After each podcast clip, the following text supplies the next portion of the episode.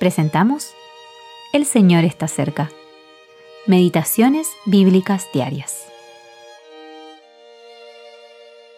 Meditación para el día 5 de septiembre de 2023. Ya no os llamaré siervos, porque el siervo no sabe lo que hace su Señor.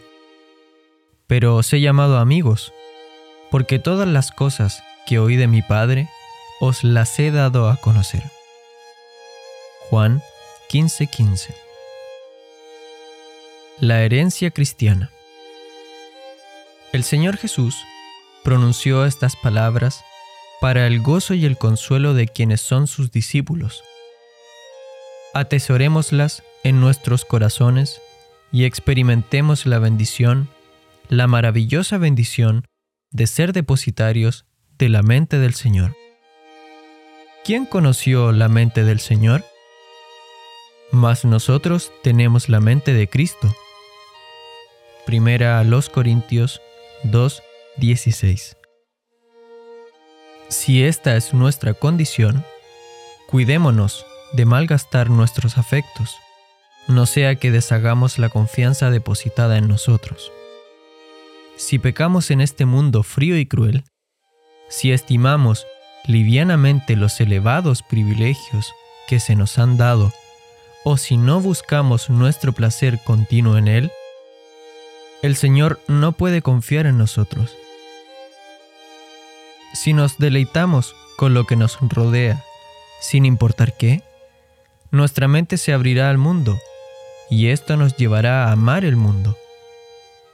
Pero esto es absolutamente usurpar los derechos de Cristo. Su mente no está en el mundo, está en los suyos. Les revela cuál es su porción y envía el Espíritu a sus corazones. Les hace saber que tienen una parte de la herencia como hijos e hijas y les muestra el interés familiar que tienen en esa herencia y les muestra las circunstancias que rodean a su familia e insiste en que deben preocuparse individualmente en ella. Les dice que son herederos de esta herencia y que tienen una porción junto con él.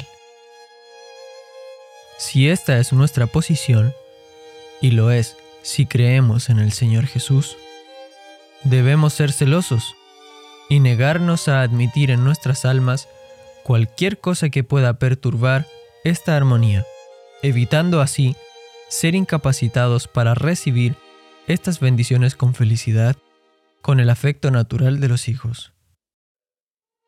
Esto es lo que el mundo no conoce para nada, pero es el privilegio del creyente, y ni Satanás ni el mundo pueden quitárselo. J. N. Darby